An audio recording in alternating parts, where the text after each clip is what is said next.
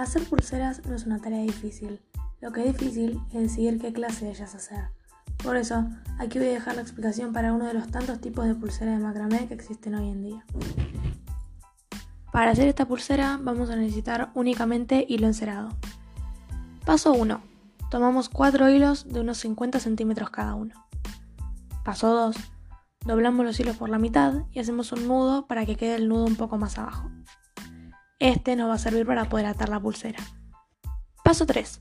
Colocamos dos hilos, uno a cada extremo, y dejamos los otros dos que queden rectos hacia abajo.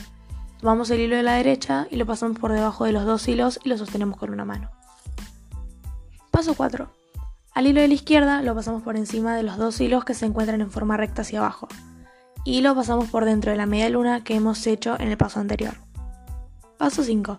Tiramos de los dos extremos y ya tendremos hecho el primer nudo. Por último, el paso 6. A partir de esto, iremos combinando el nudo. Si antes hicimos el nudo empezando con el hilo derecho, ahora hacemos con el hilo izquierdo la misma operación. Después con el hilo derecho, hasta que vayamos viendo que la pulsera va tomando forma.